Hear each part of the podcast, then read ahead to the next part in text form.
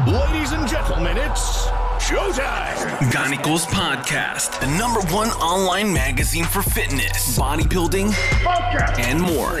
Real talk at its finest and the realest and rawest interviews in the business. Yeah. Ganicos.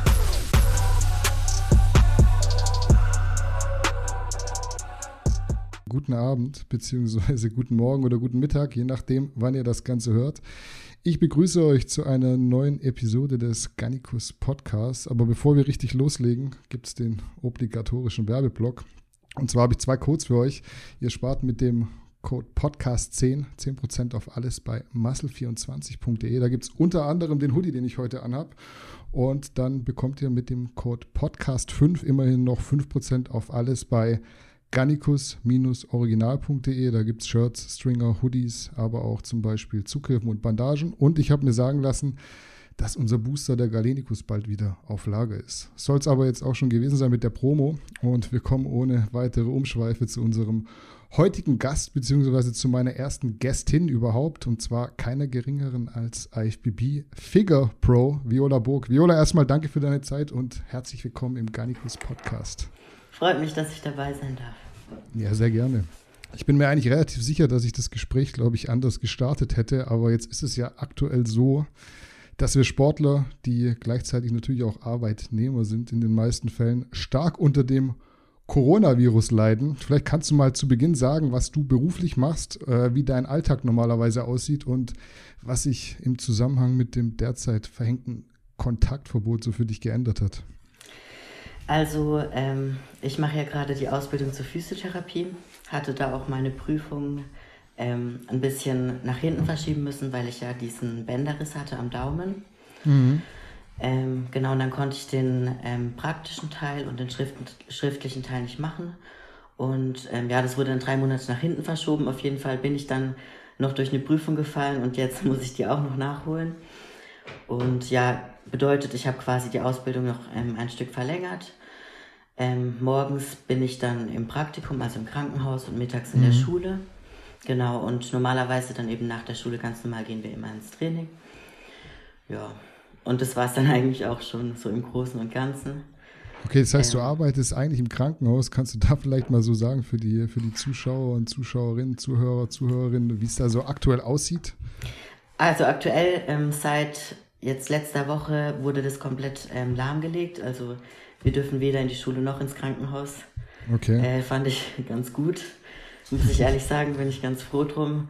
Ähm, ja, deshalb weiß ich auch nicht, wie die aktuelle Lage ist. Ich habe gehört, dass es wohl ziemlich ähm, ja, wild hergeht. Aber ja, ansonsten kann ich da aus eigener Erfahrung jetzt gerade aktuell nicht so viel dazu sagen. Okay, habt ihr eine Möglichkeit gefunden, weiter Sport zu treiben oder sitzt ihr jetzt quasi die Sache einfach aus sozusagen? Es ist wirklich so, dass wir ähm, im Moment nichts machen. Also morgens machen wir unser Cardio. Wir haben zum Glück zwei Fahrräder zu Hause. Okay. Ähm, deshalb können wir auch parallel radeln. Das ist ganz praktisch. Mhm. Ähm, ja, und ins Gym, also wir haben keine Möglichkeit gefunden zu trainieren, leider. Ähm, und ich muss ehrlich sagen, also zuerst hatte ich überlegt, ein bisschen was zu Hause zu machen. Aber ja, also wir sind halt beide der Meinung, das bringt nicht wirklich was und ja, deshalb machen wir jetzt einfach ein bisschen Pause, Regeneration zum Physio, ja, sowas. Ja, ich habe schon beim Adolf in der Story gesehen, vielleicht kurz zur Erklärung, die Viola ist die Lebensgefährtin vom Adolf Burkhardt, falls jemand sich jetzt äh, fragt, wer denn die Viola ist. Das kann man auf jeden Fall mit dir in Verbindung bringen. Der hat sich so ein bisschen lustig gemacht über die ganzen Home-Workouts und so, was die Leute jetzt machen. Ist für euch also gar keine Option, sagst du? Ja, nicht so wirklich.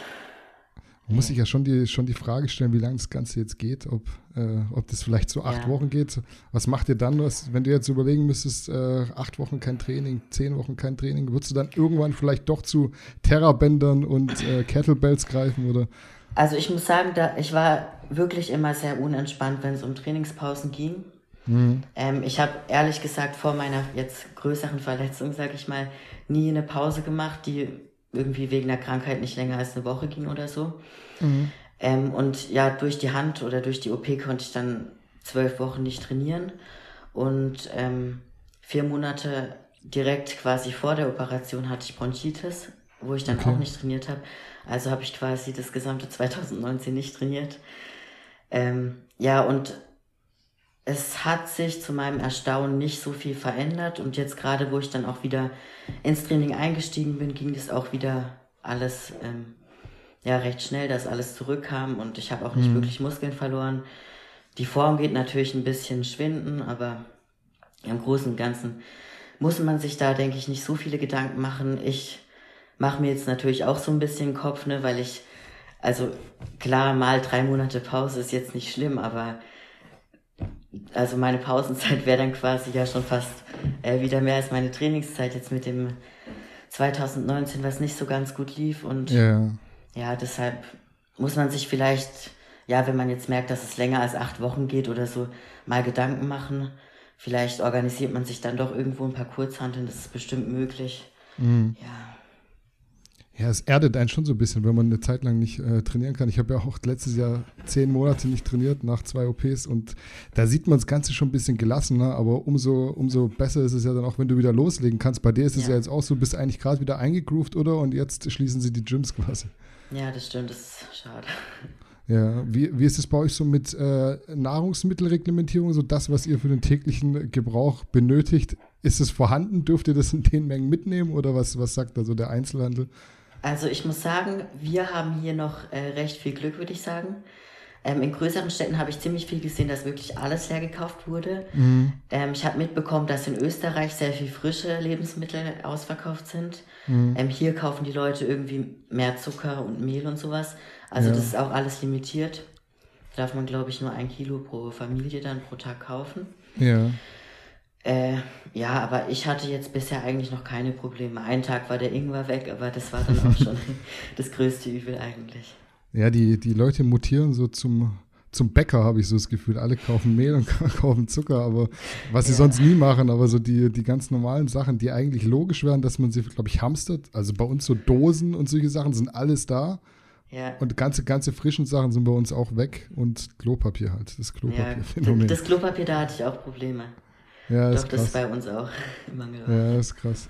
Ähm, okay, das war es eigentlich schon zur aktuellen Situation. Und dann können wir eigentlich mit dem Blog anfangen, mit dem ich eigentlich begonnen hätte. Und zwar würde ich den mal so als Werdegang vielleicht betiteln. Vielleicht kannst du dem Publikum mal erzählen, mit welchem Sport du in der Kindheit so zuerst in Kontakt gekommen bist. Man könnte ja jetzt meinen, dass deine äh, Gym-Ambitionen erst zustande kamen, als du mit Adolf zusammen warst. Aber wenn ich jetzt so deinen Instagram-Feed richtig gedeutet habe, dann gab es das Gym bei dir auf jeden Fall schon vor Adolf und hast du vielleicht auch noch einen anderen Sport davor gemacht? Ja, also ich war früher ähm, immer eigentlich sportlich aktiv. Hm. Ich bin geritten ein paar Jahre lang. Tennis habe ich, ich glaube, sechs Jahre gespielt, auch ziemlich gut. Ähm, Volleyball habe ich eine Zeit lang gespielt. Ja, okay. und ganz früh halt Touren und sowas, aber das ist ja dann wirklich, also ja, kann man im Prinzip so mehr, das ist dann wirklich Kindheitssport, ne? Ja. Aber Tennis habe ich ziemlich lange dann wirklich, ja, und intensiv auch gespielt. Mhm. Und wann warst du die, der Switch, dass du so die Leidenschaft fürs Training mit Gewichten entdeckt hast? Und was war der Grund, dass du so beispielsweise Tennis oder so nicht mehr gespielt hast? Mhm. Also es kam, ich war magersüchtig eine Zeit lang. Mhm. Ähm, das Ganze ging ungefähr ein bis zwei Jahre. Und ähm, irgendwann hat dann hat sich so ein Schalter bei mir umgelegt. Da war, also das war schon ein bisschen kritisch. Er hatte 36 Kilo jetzt, auch auf okay. 1,64 Meter.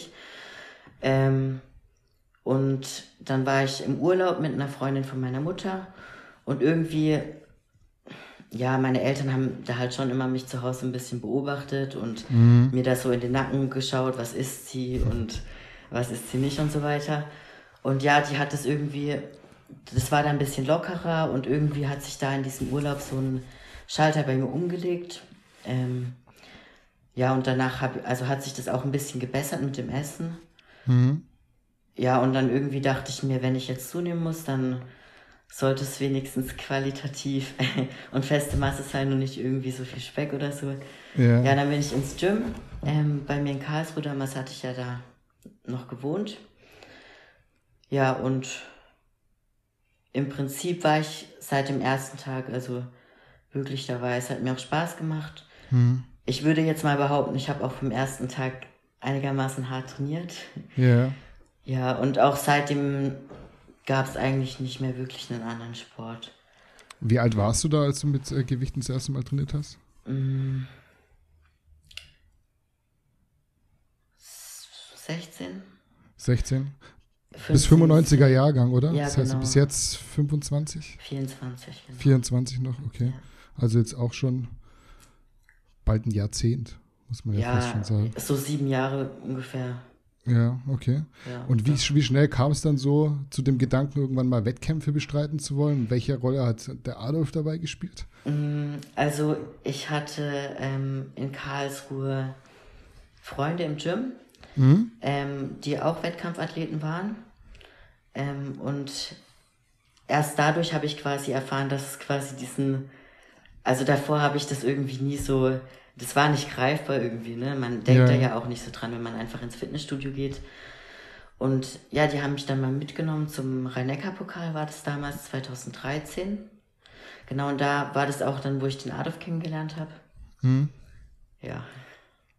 Und da Genau. ging es dann quasi, ging es quasi schon los, hast schon gedacht, jetzt möchte ich auch auf die Bühne. Genau, ich hatte dann ähm, auch schon einen Coach, damals den Alex Stamboulidis, den kennst du wahrscheinlich auch. Ja, klar. Genau. Okay, also war eigentlich Gym und Wettkampfgedanken beides vor Adolf, oder? So, wenn Ja, man es streng sieht, ja. Genau, genau. Okay, ich glaube, das würden so die meisten gar nicht so denken. Die meisten würden, glaube ich, denken, als Adolf kennengelernt, der hat dich so ins Gym geprügelt und dann gesagt, so wahrscheinlich Viola, jetzt, jetzt machst du, du auch Wettkämpfe. Und Ja. war für dich die Bikini-Klasse jemals eine Option? Weil du hast ja, glaube ich, bei den Newcomern damals als erstes direkt bei- in der Figur gestartet. Genau. Ja, also im Prinzip, es war von Anfang eigentlich so, dass ich nicht wirklich Probleme mit Muskelaufbau hatte. Und auch einfach von der Linie. Ich finde, oft kristallisiert sich da schon früh raus, in welche Klasse man am besten passt. Und ja, das war einfach so, was eigentlich jeder gesagt hat. Ja, Figur Und war. was, ja, war dann genau. Und was mir im Prinzip auch am besten gefällt. Okay. Also die Profi-Bikinis davon gefallen mir auch viele ganz gut und die Wellness-Klasse finde ich auch toll. Mhm. Aber Figur ist trotzdem für mich immer noch irgendwie so, ja. Das Beste aus, aus, Ja. aus allen Welten sozusagen. Würdest du vielleicht irgendwann in Erwägung ziehen, noch so ein bisschen höher zu gehen? Weil ich hatte jetzt so in Frankfurt, glaube ich, so, hat ein paar verlautbaren lassen, dass sie dich auch in der Women's Physik so dominieren äh, hätten sehen können. Wäre das was für dich? Also ich muss zugeben, ähm, Dennis hatte sogar vor Frankfurt überlegt, ob ich nicht sogar einen Doppelstand mache oder sogar in der Physikklasse starte. Ja. weil dort weniger Starterinnen waren als in der Ja. Figurklasse. Aber ähm, auch die Posen und so, ich kann mich irgendwie damit nicht anfreunden, für mich persönlich. Ich finde es bei vielen, auch bei vielen Physik-Profi-Athletinnen, finde ich das schön ähm, und ähm, auch weiblich, aber Ja. Ich persönlich, also so Doppelbizeps und die ganzen Posen, ich finde, es passt, passt einfach nicht. Zu dir Und- jetzt persönlich nicht? Ja, genau. Mhm, okay. Ja. Also bei vielen gefällt es mir, aber bei mir persönlich kann ich es mir nicht vorstellen. Ich finde auch in der Off-Season, muss ich sagen, also ich finde mich schon massig genug, sage ich jetzt mal. Ja. Ich will auch nicht, dass da noch sonderlich, sonderlich viel Muskeln draufkommen. An den Schultern und an ein paar ausgewählten Stellen schon, aber so im Großen und Ganzen sollte es nicht mehr werden. Okay, aber du bist jemand, der schon sagt, Muskeln, auch mehr Muskeln bei Frauen finde ich jetzt nicht schlecht, nur an mir jetzt muss es nicht unbedingt mehr sein. Also du würdest jetzt nicht sagen, Ja. finde ich eklig irgendwie, wenn ich so eine Bodybuilderin angucke. Nee, Quatsch. Ich, ähm, sowas, also eklig finde ich immer ähm, schwierig, ne? Hm, krass also, ausgedrückt. Ja, genau. Weil ich finde, also ich, ich bin mir auch nicht sicher, ob Leute, die den Sport nicht machen, das richtig nachvollziehen können. Mhm. Ähm, weil man erst, wenn man so eine richtige Wettkampfvorbereitung durchgemacht hat, und damit meine ich auch richtig, also manche stellen sich ja auf die Bühne, die haben keine Wettkampfvorbereitung gemacht, ja. Ja, ich weiß, was du meinst. Ähm, erst dann sieht man, was dahinter steckt und wenn man das dann auf die richtigen Profi-Bodybuilderinnen-Frauen bezieht, dann ist es also schon nochmal eine deutlich krassere Leistung als ja jetzt eine Bikini oder eine Figurathletin, ne? Also du siehst schon auch so diesen, diesen sportlichen Anspruch, den man hat und nicht nur die Optik am Ende, oder? Genau, das finde ich, muss man auch, muss man auch im Hinterkopf haben, auf jeden Fall. Mhm, Was mir da so spontan einfällt, ist so diese, die Preisgeldverteilung heutzutage im Profisport. Wenn du jetzt mal guckst, äh, bei der Arnold Classic zum Beispiel, so eine Bikini-Athletin bekommt weniger als äh, eine Fitness-Athletin, weil Fitness hat ja auch so mit Kür so einen sportlichen Anspruch. Mhm. Würdest du auch sagen, wenn du es jetzt nicht gleichmäßig verteilen würdest, dass so eine Bodybuilderin, eine Women's Physik-Athletin mehr Geld bekommen sollte als eine Bikini-Athletin? Das ist jetzt so für eine Frau eine gute Frage, ja. weil die Bikini-Damen immer sagen, ja, ihr macht uns so runter und ja. ihr sagt, wir müssen nichts machen. Also, ähm, ich finde das gerechtfertigt, dass die Männer ähm, am meisten bekommen. Mhm. Ich finde es zum Beispiel nicht gerecht, nicht wirklich gerechtfertigt, dass die 212er so wenig bekommen. Ja. Ähm, aber ich finde es auch nicht gerechtfertigt, dass die Frauen so wenig bekommen. Mhm. Bikini lasse ich da jetzt mal außen vor. Okay. Aber wenn man jetzt die Figurklasse und vor allem die Physikklasse anschaut, die müssen ja genauso hart sein im Prinzip wie die Männer. Ja. Und meistens ist es so, dass die Frauen, wenn man ehrlich ist, trotzdem noch mal ein bisschen mehr arbeiten müssen ja. als die Männer. Und rein vom sportlichen Aspekt, ja. finde ich, sollte man da vielleicht das System noch mal überdenken Mhm. Jetzt eine, einem Bikini-Mädchen so viel zu geben wie einem Männer-5-Athleten oder also ja, ähm, ähm, ja Männer-Profi-Athleten, das ja. finde ich ähm, gerechtfertigt, ja. muss ich ehrlich sagen. Auch weil man mal betrachten muss, wie die Ausgaben so sind. Ne? Mhm. Also ein Profi, also so ein Männer 100 Athlet gibt wahrscheinlich mindestens das Zehnfache aus wie eine Bikini-Athletin an Essen. Ja, ja. Man sieht da bei Adolf und mir schon wahnsinnige Unterschiede. Und da kommen ja dann noch andere Sachen dazu, ne, die wahrscheinlich mhm. noch einen viel größeren Teil ausmachen. Ja, also gerade so auf Bikini-Level ist es ja auch, was so den, äh, den ganzen äh, leistungssteigenden Missbrauch angeht, wirklich deutlich geringer. Und klar, die gehen auch ins Gym, ähm, ich tue mich da auch immer so ein bisschen schwer, da jetzt zu, zu pauschalisieren und zu sagen, ja, eine Bikini-Athletin, die hat nichts verdient, weil die macht ein bisschen Bauch, Beine, Po. Die gehen auch ins Gym, mir ist es schon bewusst. Aber man muss schon, wenn ich jetzt eine Women's Physik-Athletin sehe, die ja heutzutage eigentlich Frauen Bodybuilder sind, Bodybuilderinnen, was die für einen Aufwand betreiben, auch so medikamentös, da finde ich es immer so ein bisschen schwierig zu sagen, eine Bikini-Athletin bekommt mehr oder gleich viel als eine Women's Physik-Athletin. Deswegen wollte ich ja. unbedingt mal wissen, was du dazu sagst, weil es wird einem so ein bisschen immer chauvinistisch ausgelegt. Ja, das stimmt. Ich, also, ja, ich finde da, das ist gerechtfertigt, dass die Bikinis vielleicht ein bisschen weniger bekommen. Aber die Frauen sollten da vielleicht ein bisschen mehr gewürdigt werden. Gerade die Klassen, die halt wirklich dann auch so viel Leistung bringen müssen wie die Männer.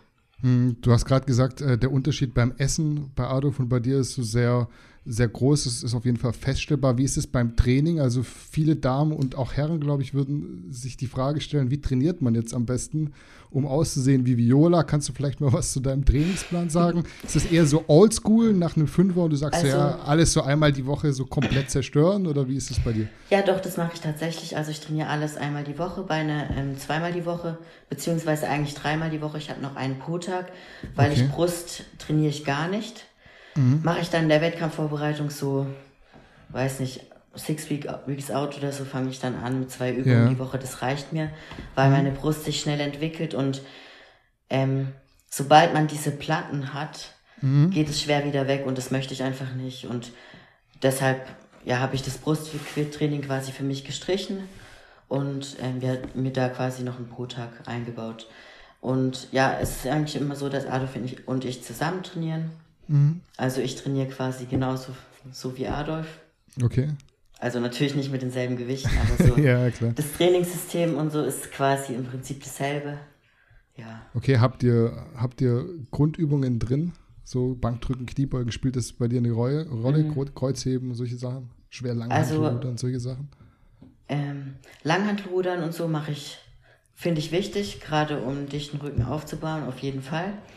Kreuzheben muss ich sagen, also richtiges Kreuzheben habe ich noch nie wirklich gemacht und werde ich auch nicht machen. Okay. Weil ich immer denke, es funktioniert auch so und Kreuzheben finde ich ist immer so ein, also wenn man es mit viel Gewicht hat, so ein gewisses Verletzungsrisiko. Ganz und dann denke ich mir immer, wieso sollte ich das eingehen, wenn es auch so funktioniert? Mhm. Ja, also Kreuzheben mit gestreckten Beinen mache ich. Mhm. Ähm, am Beinbizepstag.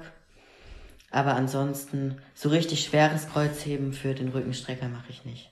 Okay, Bankdrücken wird wahrscheinlich auch rausfallen. Wenn genau, fällt raus, weil ich keine Brust trainiere, genau. Aber Kniebeugen und so, also prinzipiell würde ich sagen, Grundübungen auf jeden Fall sinnvoll, würde ich machen.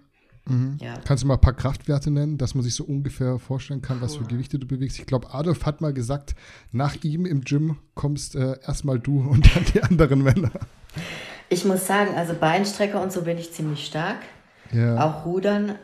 Aber wenn es um so Sachen geht wie ähm, Trizeps oder auch zum Beispiel freie Kniebeugen, macht Adolf schon ordentlich mehr. Also das ist da eindeutig nicht zu vergleichen. Ne? was hast du auf der Hand? Ja. So insgesamt bei Kniebeugen? Ähm, bei Kniebeugen, also ich halte mich da meistens so zwischen 50 und 80 Kilo auf. Okay. Ich muss sagen, dass ich meistens im höheren Wiederholungsbereich trainiere. Mhm. Einfach weil ich gemerkt habe, das funktioniert bei mir und ja, wie soll ich dann schwerer, schwerer gehen? Also ich muss sagen, bei Kniebeugen bin ich auf jeden Fall nicht die Stärkste. Ja. Manch, manche würden mich da wahrscheinlich sogar auslachen. Manchmal mache ich da 40 Kilo an der Multipresse. okay. Aber es funktioniert, ja. Wieso soll es genau, auch das Verletzungsrisiko ändern, ja. wieder hoch am Ende, oder? Genau, dafür mache ich dann Beinstrecke und so ziemlich hardcore und ja. Hast ja auch gute Beine, also Beine ist ja, glaube ich, so mit deine Stärke. Ja, doch, würde Gerade von vorne. Ja, von hinten muss ich noch ein bisschen. Mm, ja, schauen, aber von aber vorne, von vorne ist ja teilungstechnisch okay. eigentlich alles richtig gemacht. Da gibt es jetzt keinen Grund, irgendwas, irgendwas ja. zu ändern, würde ich sagen. Du bist ja auch bei, bei Dennis James im Coaching sozusagen. Also wenn genau. ihr Wettkampfvorbereitung macht, ich weiß gar nicht, ob, ob ihr, ich glaube, Adolf hat letztes Mal seine Offseason alleine gemacht. Wie ist da bei dir? Genau, bei mir war das auch so. Mhm. Trainiert ihr dann auch nach seinem, er hat ja so ein äh, Menace Time Under Tension Prinzip. Habt ihr ja. das integriert oder? Ähm, nicht so wirklich, wir machen das auch meistens intuitiv. Okay. Ähm, auch übungstechnisch. Also meistens besprechen wir so auf dem Hinweg ins Gym, ja, welche Übung machen wir heute, okay. dass wir dann im Gym ich weiß nicht, da wechseln wir vielleicht insgesamt zehn Borte so während dem Training, wenn überhaupt. Ja. Ähm, ja, aber ansonsten so einen festen Trainingsplan haben wir eigentlich nicht. Wir bauen das dann manchmal ein, auch so Supersätze oder Reduktionssätze, mhm. aber so prinzipiell haben wir da nichts festgelegt. Okay, wie, wie war es so die Zeit, als du jetzt gar nicht trainieren konntest? Wenn ihr da so ein, wie so ein eingeschweißtes Team seid und du fällst auf einmal weg, bist du mit Adolf ins Training gegangen und hast ihn supportet oder ähm, ging das nicht, weil du einfach dann gedacht hast, scheiße, jetzt ich Ab und zu bin ich mit, genau, ab und zu bin ich mit, aber meistens war ich wirklich zu Hause. Ähm, das lief gerade in meine Prüfungsvorbereitung. Okay. Ja. Also hatte ich da auch ähm, ja ordentlich was zu tun und dann war das vielleicht gar nicht ganz so schlecht, dass ich dann mal ausgefallen bin. Ja, man erwischt sich dann doch dabei, dass man manchmal vielleicht dann die Prioritäten etwas falsch legt. Ja. Ja, deshalb war das vielleicht dann auch zu meinem Vorteil, muss ich wirklich sagen. Ja, man muss, glaube ich, auch dazu sagen, die Physiotherapie-Ausbildung ist sehr, sehr äh, aufwendig und äh, sehr viel Stoff zu lernen, oder? Ja, ich habe das zweieinhalb Jahre unterschätzt. Ja, also ähm, mein Vater ist auch Physio, ja. der hat auch Staatsexamen, der hat gesagt, äh, was man da auswendig lernen muss, allein äh, an, ja, an Fachterminar. Das, das ist wirklich schon viel. Ja, okay. Äh, Cardio, Cardio-Training ist das was, was du so im Aufbau und in der Diät konsequent durchziehst? Weil das Einzige, was ich bei dir immer sehe, wenn ich in die Story gucke, ist Viola sitzt morgens auf dem Fahrrad gerade oder auf dem Stairmaster, wenn es schon offen hat. Ja, doch, eigentlich mache ich regelmäßig Cardio Off-Season und in der Diät auch. Ja. Ähm, letzt, also 2019 war es ein bisschen schwierig. Mit der Hand hätte ich das machen können. Aber mhm. dadurch, dass ich die Verbrennung am Oberarm hatte ja. ähm, und es halt auch echt drei Monate offen war, war das mit Schweiß und so auch nicht möglich. Okay. Und deshalb habe ich quasi 2019 wirklich auch kein Cardio gemacht. Aber normalerweise bin ich wirklich ein Fan von Off-Season-Cardio und auch in der Diät natürlich Cardio. Okay, dann jeden Tag morgen nüchtern, morgens nüchtern oder? Ja, wenn es geht finde ich es am besten, wenn ich dann nach dem Training, ähm, ja, in der Diät muss ich dann gestehen, dass ich auch ziemlich hoch gehen muss mit dem Cardio. Bisher zumindest war das jede Vorbereitung so, dass ich dann wirklich morgens teilweise vor der Schule eineinhalb Stunden gemacht habe und dann nach dem okay. Training auch nochmal. Ja. Der ist schon massiv, oder? Ja, doch, das ist dann auf Dauer schon ein bisschen anstrengend.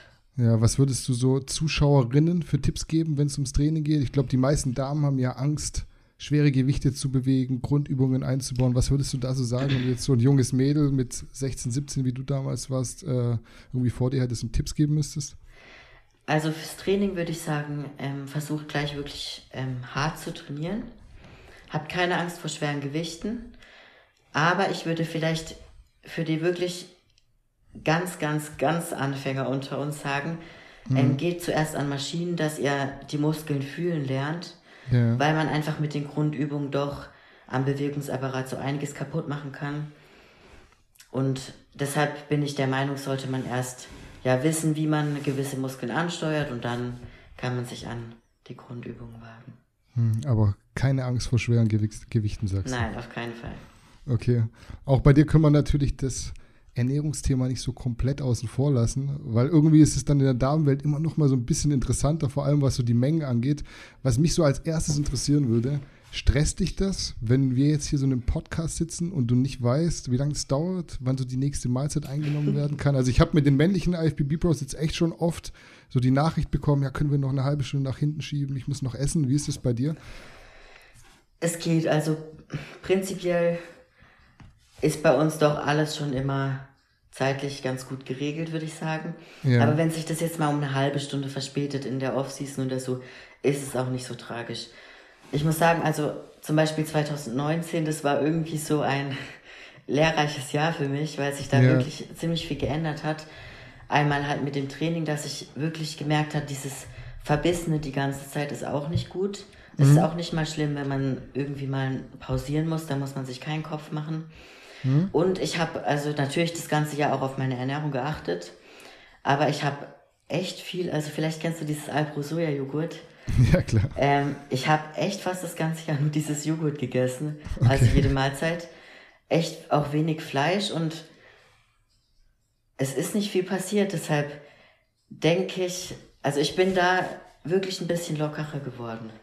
Ja, ist krass. Also man merkt, glaube ich, wenn man lange nicht trainiert, es dauert sehr lang, bis was weggeht. Und wenn man dann wieder anfängt, dann merkt man, wie schnell so, ja, genau. so Glykogen wieder reinkommt und sowas, dann sieht es ja. schon gleich wieder ganz anders aus. Hat mich auch mega geerdet, so die Zeit, wo ich nicht trainieren konnte, einfach weil man dann so weiß, ist jetzt gar ja. nicht so schlimm, wenn man mal ein halbes Jahr nicht trainiert. Ja, ja, und davor hat man irgendwie schon, wenn man irgendwie einen Tag mal sich nicht gut gefühlt hat oder so, hat man sich schon im Kopf gemacht und jetzt ist es irgendwie schon ein bisschen entspannter. Ja, früher bin ich dann, wenn ich nicht ins Training gehen konnte, irgendwie mal, oder ich wusste, da ist irgendein Termin, bin ich dann morgens aufgestanden und bin um fünf ins McFit oder so. Das würde ich heute nie mehr machen. Ich sagen. Gehst ja. halt am Ta einen Tag später oder lässt halt die Woche mal, keine Ahnung, Beinbizeps ausfallen. Ist jetzt äh, auch nicht so schlimm, würde ich jetzt nicht vier Monate zurückwerfen. Und früher hätte ich gesagt, so, ey, nee, Grippe und morgens noch und ausstehen und Booster rein. Ja.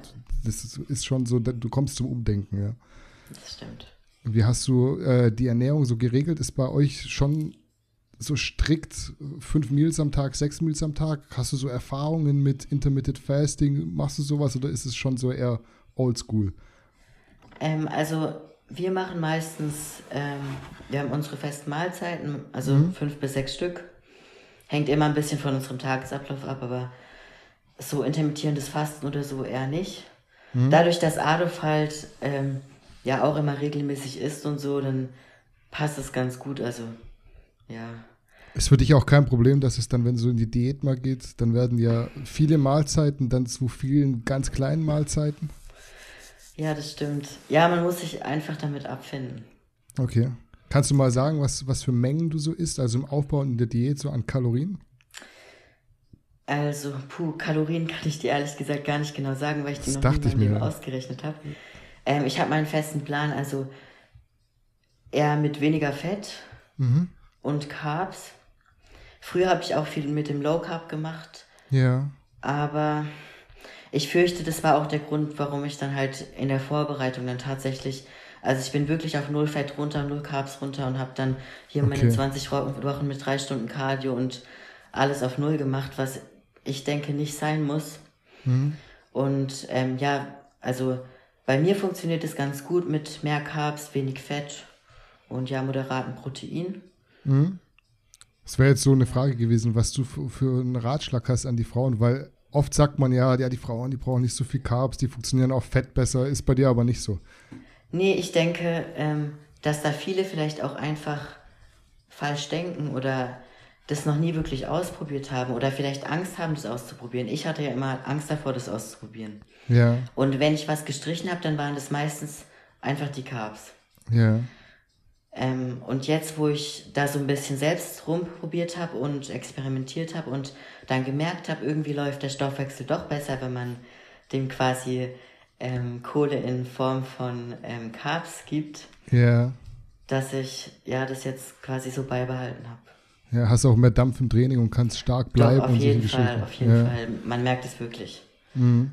Ja. Gibt es mittlerweile irgendwas, was du gar nicht mehr essen kannst, weil du so zu viel davon hast? So Dosen Thunfisch oder irgendwelche Sachen? Gibt es da Ich was? muss sagen, also den ähm, Seelachs, ja. der, boah, also davon wird mir wirklich mittlerweile schon schlecht. Ne? Ich habe meine, eigentlich jede Vorbereitung bisher ja so gemacht, dass ich nur diesen Seelachs gegessen habe, dann bis zum Ende schon zum Frühstück Oh. mit Gemüse dann und oh, der stinkt dann halt auch so, ne? Ich hatte das Ja. dann in Natur dabei und wenn du die dann Kalt, aufmachst, ja, und es, Oh. dann kommt da so, schon so eine Gestankfolge raus. Ja. Boah, da kommt sie mittlerweile wirklich hoch. Damals wusste ich auch noch nicht mit dem Pangasius. Ich Ja. habe das erst danach erfahren, dass es den auch im Supermarkt zu kaufen gibt und dass der echt ganz angenehm schmeckt. Und ja, also Seelachs ist echt problematisch, Grenzwertig, aber ja. grenzwertig, aber ja, es würde wahrscheinlich gehen, wenn es sein muss. Ne? Wenn es sein muss, du bist ja auch so Hardliner. Wenn es sein muss, dann rein damit. Ja, muss wohl. Ja, wie hältst du es Ja. mit Süßstoffen, verarbeitete Lebensmittel und sowas? Adolf hat Mhm. ja in unserem Podcast schon so erklärt, dass er da mittlerweile ein bisschen umgedacht hat. Ich habe aber früher bei euch gesehen, auch dass du Adolf so Pancakes gemacht hast, dann so äh, Flavoring-Pulver drüber und sowas. Aber bei euch hat sich das, glaube ich, ein bisschen ge gewandelt. Warst du da der Grund oder war es äh, Nee, Adolf? Das war tatsächlich Adolf. Also ähm, der hat ja mit seinem Bauch immer sehr viele Probleme gehabt. Und ähm, ja, hat dann alles so umgestellt und ein bisschen rausgefunden, was für ihn funktioniert. Und also wir haben tatsächlich generell immer sehr wenig verarbeitete Lebensmittel gegessen ne, und immer frisch gekocht. Aber Süßstoff haben wir immer sehr viel verwendet, auch in der Diät. Ja. Also das war wirklich, ich hatte, wir haben als Tee gekocht und dann haben wir wirklich die Süßstoffflasche auch in meinem Quark. Ich habe da teilweise, ähm, da ist ja oben immer so ein größeres Loch und dann kommen nicht Tropfen Ja. raus, sondern wirklich so ein Strahl. Ja. Und ich habe den dann drüber gehalten, auch schon zu der Zeit, als Adolf mich kennengelernt hat Ja. ähm, hatte ich abends immer mir so einen Quark gemacht und habe dann wirklich die Süßstoffflasche drüber gehalten, draufgedrückt und Ja. dann so ganz schnell bis 10 gezählt und, und dann war es fertig, gut gesüßt. Also Süßstoff war immer ein großer Bestandteil in unserem Leben, aber mittlerweile ist es wirklich eigentlich komplett gestrichen. So ein paar Supplemente sind natürlich noch mit Süßstoff, aber ansonsten Klar. brauchen wir das eigentlich gar nicht mehr. Okay, wenn ihr jetzt morgens, keine Ahnung, äh, Hirse esst oder sowas, was ihr da, was ihr da drin habt, zum Beispiel Haferkleid, kein, kein Süßstoff mehr? Nee, wir, also Banane oder so ist da auch super zum Süßen. Oder Ja. man kann natürlich auch mit natürlichen ähm, Sachen süßen, zum Beispiel Kokosblütenzucker oder, weiß nicht, zum Beispiel Reissirup, Dattelsirup, sowas Ja. eben. Mhm, Genau, Agavendicksaft gibt es, glaube ich. Genau, das ist halt ein bisschen ja, freundlicher für den Körper und für den Darm als äh, der übliche Süßstoff. Okay. Cola Light? Nicht mehr. Auch nicht Ganz mehr? selten, ganz selten, Ja. aber im Prinzip nicht mehr, nein. So zu einem Burger, so eine Cola Light oder Cola Zero. Ich finde das gehört Also, irgendwie so ja, dazu, ja. ich weiß nicht. Ab und zu, oder als ich jetzt gelernt habe, da habe ich mir dann ab und zu noch eine Flasche gegönnt. Ja, Aber so prinzipiell fester Bestandteil im Alltag, fester Bestandteil im Alltag ist es nicht mehr. Mhm. Also früher war das wirklich so, dass wir zu jeder Mahlzeit dann auch immer Cola getrunken haben. ja. Aber jetzt, nee. Wie hältst du es mit, mit, mit Supplements? Was hältst du so für absolut unabdinglich und würde dann auch von dir gekauft werden, wenn du jetzt keinen Sponsor hättest? Ähm, also Glutamin finde ich super. Nimmst du für, für die Verdauung auch oder fürs Immunsystem oder wirklich Genau. auch so noch so oldschool-mäßig für den Muskelaufbau? Nee, im Prinzip eigentlich eher für Verdauung und ähm, Immunsystem. Mhm. Morgens nüchtern finde ich das gut oder in den Shake nach dem Training oder am besten beides. Ja. Ähm, BCAAs oder EAAs finde ich auch sinnvoll. Mhm. Ähm, ein Whey-Protein oder Whey-Isolat finde ich auch sinnvoll. Omega-3. Okay. Ähm, ein paar Vitamine finde ich wichtig oder einfach so ein Vitaminkomplex. Mhm. Ähm, Wärst du auch so jemand, der wirklich so viel Supplements hätte, wenn er es selber kaufen müsste? ich würde nur die Basics verwenden, muss ich wirklich sagen, ja. Ja. Also die nötigsten Sachen, aber den Rest nehmen wir auch nicht. Also wir nehmen wirklich auch nur, was wir für nötig halten und Ja. Wie hältst du es so mit, mit veganen Alternativen? Du hast jetzt gesagt, hast den Alpro-Joghurt so tot gegessen äh, letztes Jahr. Ist es so ein, so ein Ding, was, was ihr ab und zu mal macht? Keine Ahnung. Ein Tofu oder ein äh, veganes Protein aus Reis oder sowas? Nee, sowas eigentlich gar nicht. Gar nicht. Also das Alpro-Joghurt haben wir so ab und zu, auch wenn wir ähm, irgendwie abends so in der Off-Season mal Lust, ähm, Lust bekommen haben, haben wir ab und zu so einen Joghurt gegessen dann. Einfach weil es irgendwie verträglicher ist als diese Kuhmilch. Aber jetzt nicht ähm, aus dem veganen Aspekt oder so. Mhm. Und sonst Tofu oder so benutzen wir eigentlich auch nicht. Nee, da sind wir wirklich eher oldschool. Okay. Ich habe äh, noch ein letztes Thema, was so ein bisschen in diesen Ernährungsblock, glaube ich, am besten passt. Du hast vorher schon angesprochen, ich wusste nicht, dass du mal magersüchtig warst, deswegen sag mir bitte, wenn du da nicht drüber reden willst. Ich finde es, glaube ich, nur so mega interessant, auch für, für die Damenwelt, weil ich habe ein Foto gesehen bei dir, ich habe rumgescrollt äh, so ein bisschen auf deinem Feed.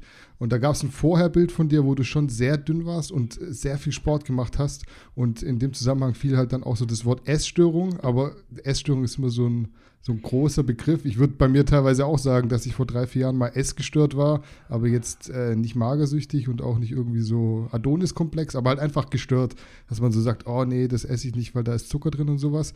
Würdest du vielleicht mal erklären wollen, was in der Zeit so abging? Also sprich, wie wenig du gegessen hast, was für Lebensmittel du da konsumiert hast und wie hoch deine sportliche Aktivität war? Ja, also das war... Ähm wir hatten, meine Eltern hatten unten im Keller so einen Crosstrainer von Live Fitness stehen. Ja. Ähm, und ich habe da immer ein bisschen Cardio gemacht. Es war dann irgendwie, als meine Eltern haben das dann auch begrenzt irgendwann, als mein Gewicht wirklich schon tief war, ja. auf irgendwie 30 Minuten am Tag. Das war dann aber auch so, dass ich dann, wenn die kurz mit dem Hund spazieren bin, bin ich kurz runter in den Keller, okay. habe da irgendwie den Schlüssel gesucht, aufgeschlossen, dann bin ich kurz gerannt, solange die da unterwegs waren. Ähm, in der Schule habe ich es oft so gemacht, dass als wir Schulsport haben, bin ich heimgefahren und habe auf dem Crosstrainer meine Stunde gemacht, dann bin ich wieder in die Schule. Okay.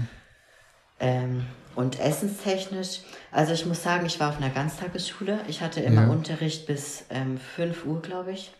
Oder bis Viertel vor fünf. Auf jeden Fall gab es da auch so eine Mensa und ähm, zu der Zeit mussten wir noch in der Mensa essen. Also oder? Nee, genau, wir durften auch raus, nur die ganz Jungen mussten dort essen. Mhm. Und ähm, gegenüber von der Schule gab es ein Real. Und je nachdem, was es in der Mensa gab, haben wir eben, eben dort gegessen oder sind dann in Real rüber. Und ähm, ich hatte mir immer so zwei oder drei Reiswaffeln mitgenommen. Okay. Ähm, falls es da irgendwie. Also ich habe damals wirklich auch auf Kohlenhydrate weitgehend verzichtet. Mhm. Und habe ich es eben so gemacht, falls es da Nudeln gab, ähm, habe ich halt mir im Real so ein Hähnchenaufschnitt gekauft und habe dann ja. halt meine zwei Knäckebrote dazu gegessen. Das war eigentlich meistens so mein Mittagessen. Ähm, zum Frühstück, also ich muss sagen, ich kann mich da auch noch ähm, nicht mehr so ganz gut dran erinnern, an die ganze mhm. Zeit, auch was ich so den ganzen Tag gemacht habe. Das ist irgendwie so ein bisschen verschwommen alles. Ja. Aber zum Frühstück weiß ich noch, da habe ich mir dann ähm, zu Anfang auch immer so zwei Knäckebrote gemacht und ähm, meine Eltern hatten immer halt alle möglichen Marmeladen und was weiß ich, was für ja. alle möglichen Aufstriche. Und dann habe ich mir das in so ganz kleine Stücke zerbrochen und habe dann halt auf das kleine Stück Himbeermarmelade, auf das andere kleine Stück Kirschmarmelade. Ja. ja, und so hatte ich irgendwie von jedem ein bisschen was, was mich dann irgendwie befriedigt hat und dann war das auch gut. Ja.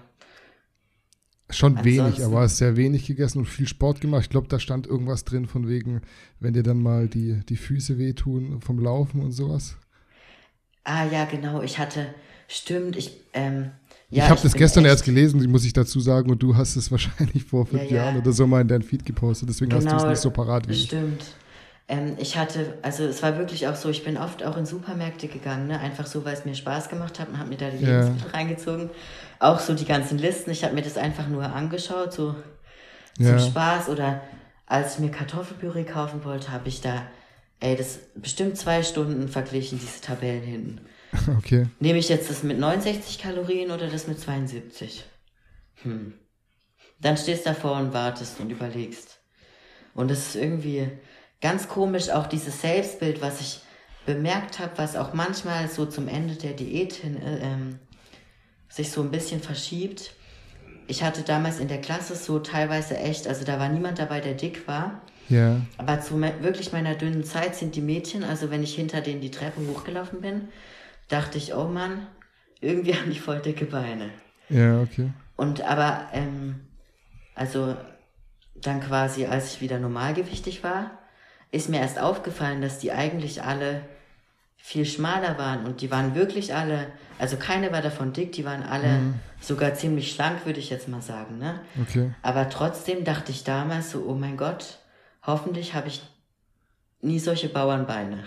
Okay, sind die, du würdest also schon sagen, normalerweise ist es ja so, dass man so als selbst, als eigene Person so dieses Bild hat, alle anderen sind voll dünn und ich bin dick. Du hattest es aber so auf dich bezogen und auf andere bezogen, obwohl genau. die eigentlich normal aussahen. Genau, das war irgendwie komisch. Und auch zum Beispiel, als ich mit meiner Mutter Schuhe kaufen war, da habe ich dann mal festgestellt, dass irgendwie mein, mein Fuß im Verhältnis zu meinem Oberschenkel wahnsinnig riesig ist, ne? Ja. Und auch als ich mir dann Bilder so, ich habe damals irgendwie wenig Fotos von mir gemacht, ja. aber ein paar wenige habe ich und wenn man sich die im Nachhinein so anschaut, dann denkt man schon, wow, irgendwie krass. Aber damals, als man die Fotos gemacht hat und sie sich da angeschaut hat, ja. wollte man nicht mehr machen, weil man sich trotzdem irgendwie nicht, nicht gefallen hat. Mhm. Wie ist es heute, wenn du eine Wettkampfdiät machst und so in die Endzüge kommst? Musst du dich da manchmal ermahnen, nicht so in alte Muster zurückzufallen? Ähm, wie guckst du also, dich im Spiegel an? Siehst du dann so, oh, jetzt, oh, keine Ahnung, da hängt noch ein bisschen was oder sowas? Oder ist es doch sehr realistisch alles? Also ich würde sagen, dass ich prinzipiell ist man, glaube ich, als Bodybuilder extrem selbstkritisch generell. Ja. Auch so, weil man sich halt in Form kennt und wenn man dann sich in der Offseason sieht oder so, dann macht man sich wahrscheinlich schon den einen oder anderen Gedanken. Mhm. Aber so gegen Ende der Diät ich weiß nicht, also zum Beispiel bei mir ist es ja so, ich habe drei, vier kurze Hosen im Schrank, mhm. so enge, die von Nike. Und ja. ich warte seit, eigentlich seit Beginn meiner ersten Wettkampfsaison darauf, dass ich diese Hosen anziehen kann. Aber ich traue mich nie, weil okay. meine Beine nie, nie gut genug aussehen, weil ich immer Angst habe, dass selbst wenn ich jetzt fünf Wochen vor dem Wettkampf bin, dass jemand sagt, hä, was, die hat in fünf Wochen schon, ihre Beine sehen so aus. Ja, okay. Und ähm, ja, wenn man dann irgendwie, irgendwann sind die Beine dann vielleicht schon zu dünn und dann will man es auch nicht mehr. Und ja. dann verpassen, irgendwie verpasse ich jeden, jedes Jahr diesen Zeitpunkt auch zum Fotos machen. Ja, und danach weiß, denkt man sich irgendwie, hätte ich vielleicht die Chance lieber genutzt, dann hätte ich das jetzt so ja. wenigstens mal ausprobiert oder ich hätte jetzt ein paar Bilder oder so. Ja. Aber irgendwie passt der Moment nie. Ja, ich weiß, was du meinst. Ist bei mir auch, ich sitze ja nur noch im Hoodie, weil ich so irgendwie, mir denke so, aber wenn die Leute mich jetzt sehen, wie ich aktuell nach, keine Ahnung, fast einem Jahr ohne Training bin und die gucken dann mal Instagram an und sagen so, was ist mit dem los? Trainiert der noch oder was? Hat er irgendwie aufgehört äh, zu essen oder so? Es ist so echt, ich glaube, das ist so ein bisschen eine Bodybuilding-Krankheit auch. Ja, aber ich denke zum Beispiel, ich traue mich ja auch nicht mit kurzem Oberteil ins Gym zu gehen, so. Okay. Auch in der Offseason nicht, ne, weil irgendwie. Du bist schon immer sehr gecovert auch, ja. Ich weiß nicht, ich finde, es sieht einfach komisch aus, wenn der Arm nicht ganz hart ist. Aber das ist nur bei mir selbst so. Bei ja. anderen denke ich sowas gar nicht. Ja, da denkst du so, ja, oh, voll schön, die hat noch so Rundungen und sowas. Ja, ja und selber, oder auch zum Beispiel, als wenn man so, ähm, in den USA habe ich viele ähm, Frauen gesehen, die so ein bisschen fülliger waren. Ja. Und aber auch irgendwie kurze Sachen anhatten und Kleider. Und mhm. da dachte ich, boah, die kann es echt tragen. Ja, und bei mir selbst warte ich immer auf den richtigen Zeitpunkt und der kommt irgendwie nie. Ja, ja, ich weiß, was du meinst. Wie ja. bist du damals aus dem Dilemma rausgekommen? Also du hast dann angefangen äh, im Gym zu trainieren. War das so ein wirklich so ein fließender Übergang oder hast du schon so mit dieser Essstörung aufgehört, bevor du ins Gym bist? Was war, was war der Auslöser, dass du ähm. gesagt hast, so, ey, nee, jetzt irgendwie mein Selbstbild ist total verkorkst, ich muss irgendwas anderes machen? Ja, das war irgendwie, würde ich sagen, fließender Übergang.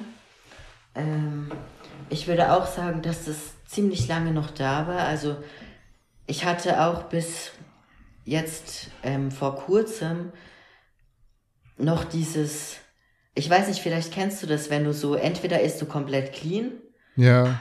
Oder du machst komplett scheiße. Also, ja, ist auch beim Training so. Also entweder kannst du gehen so, ne? oder nicht. Genau, ja. genau. Wenn du cheatest, dann richtig. Und es war ähm, wirklich, also jetzt zum Beispiel vor ein oder zwei Jahren noch so, dass wir einmal die Woche gecheatet haben.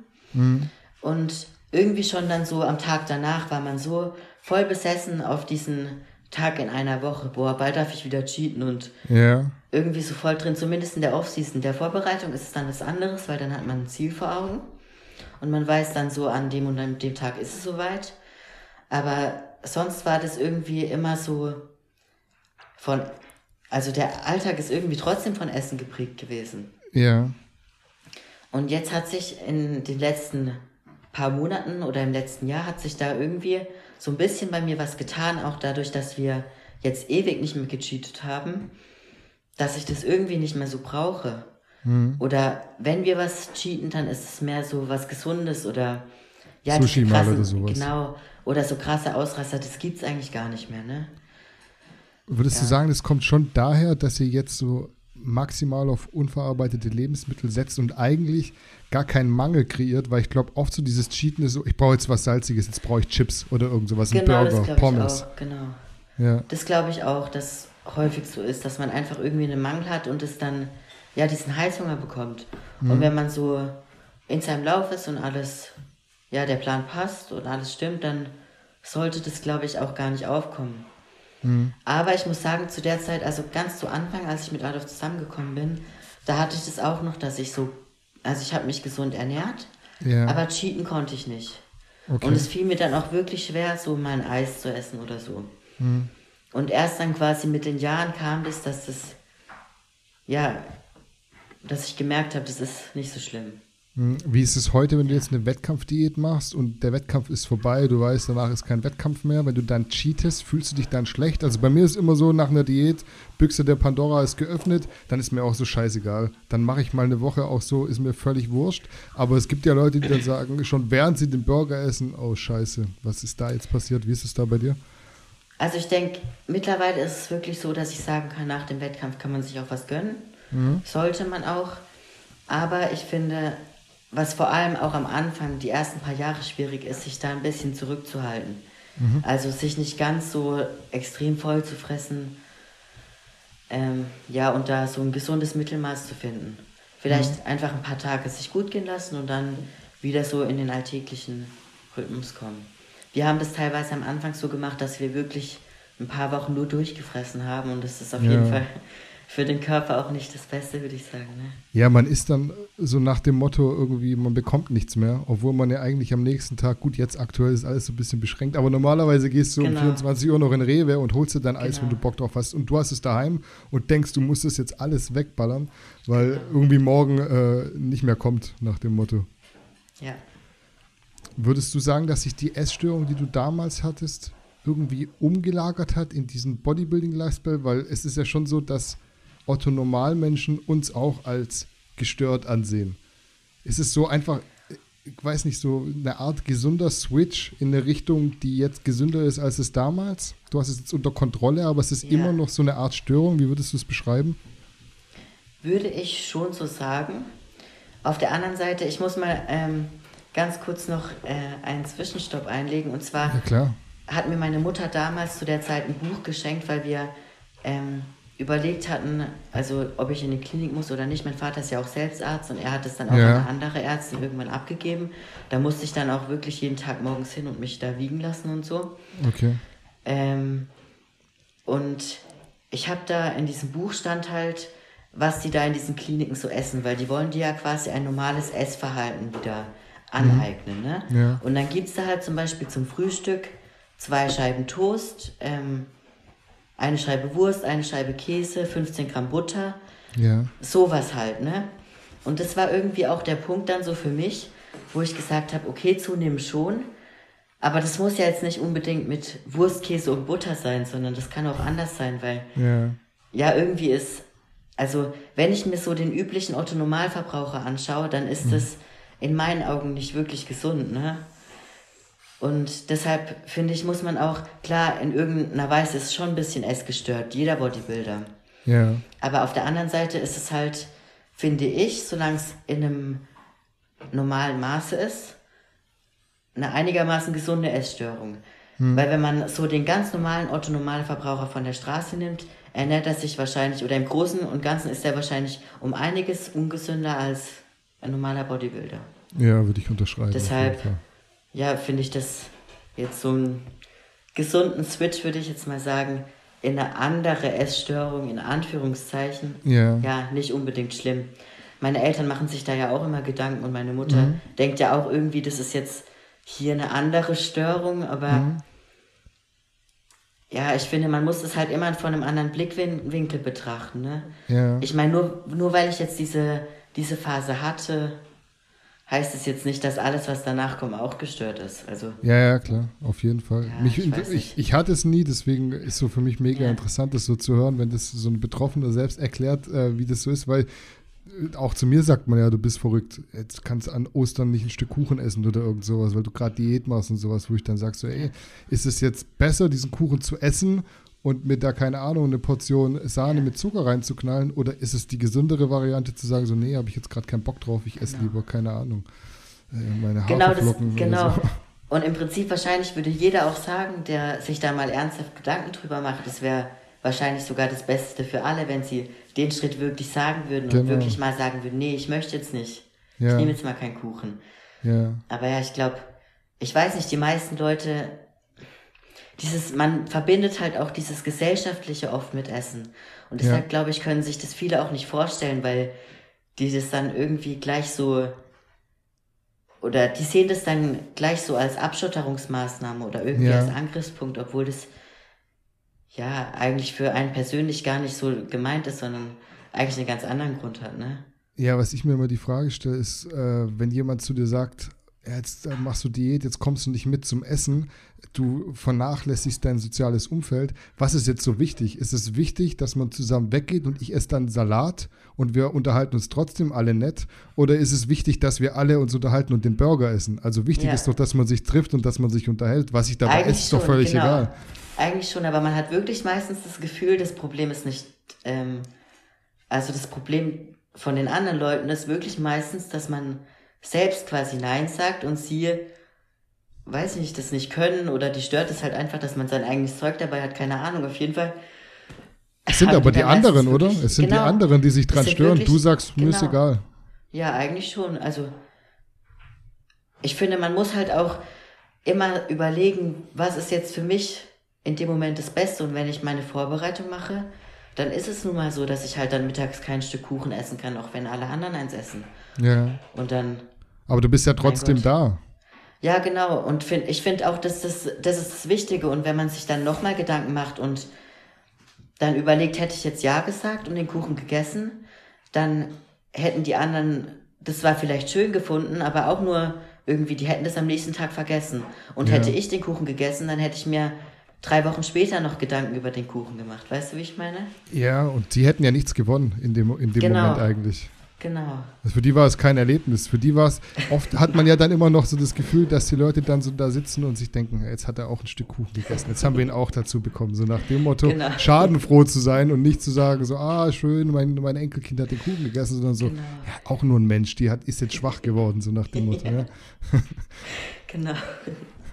Äh, früher, als du dieses Buch gelesen hattest, da stand so drin, was normale Menschen essen. Hast du das gecheckt und gesagt, so ja, das stimmt.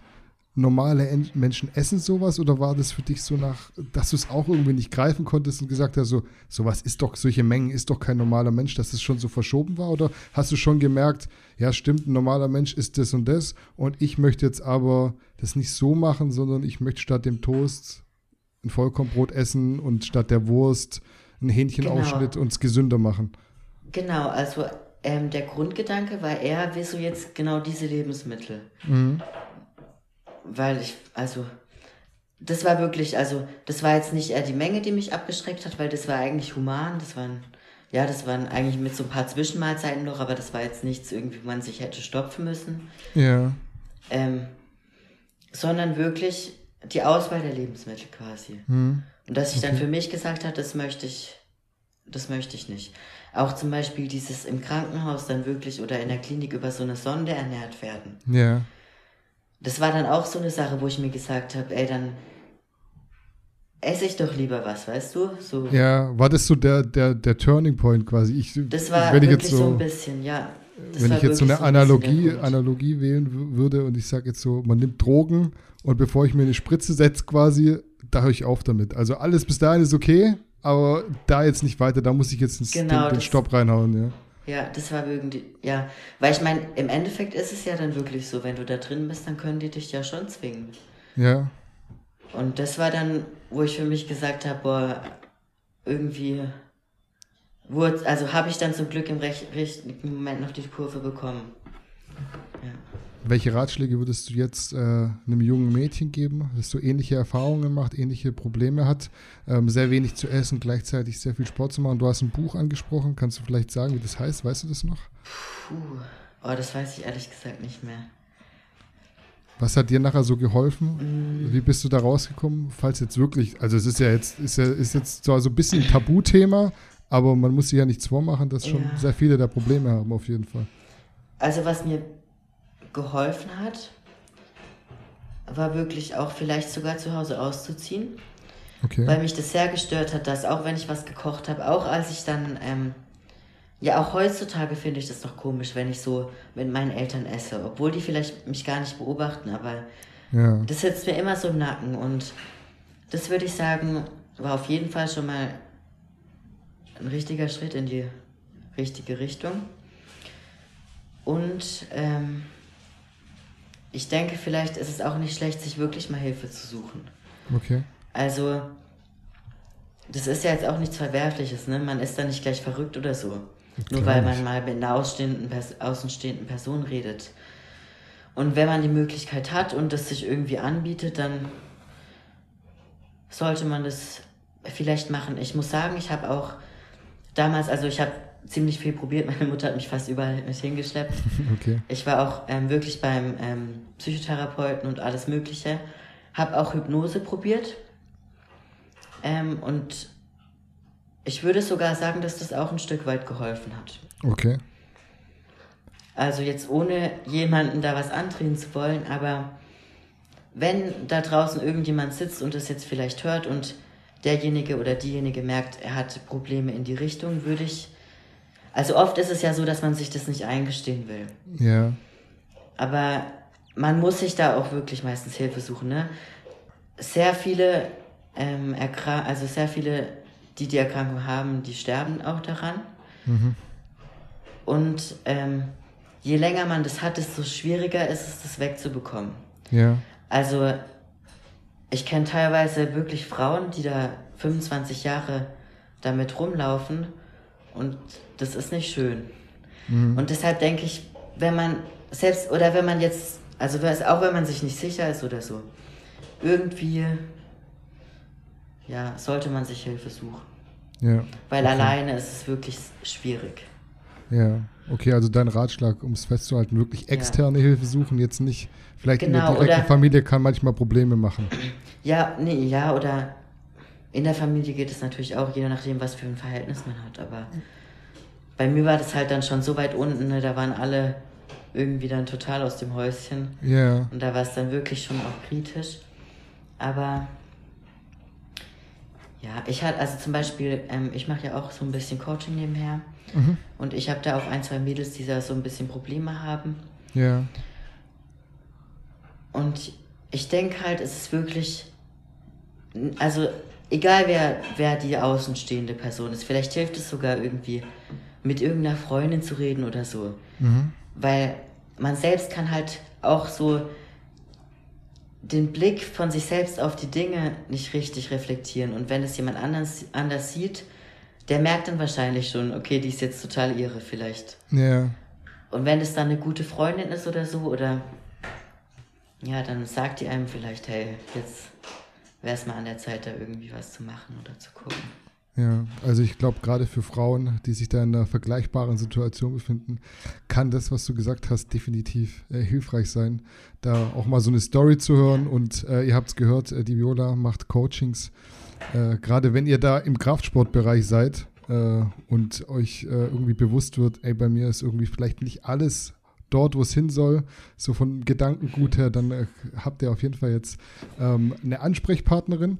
Ähm, was so in diese Gesundheitsrichtung noch mit reinpasst, ist so ein letzten Themenblock, den ich vor dem Schluss so ansprechen wollte noch. Du hast vorher eine auch Sache, schon. Kann ich noch eine Sache hinzufügen?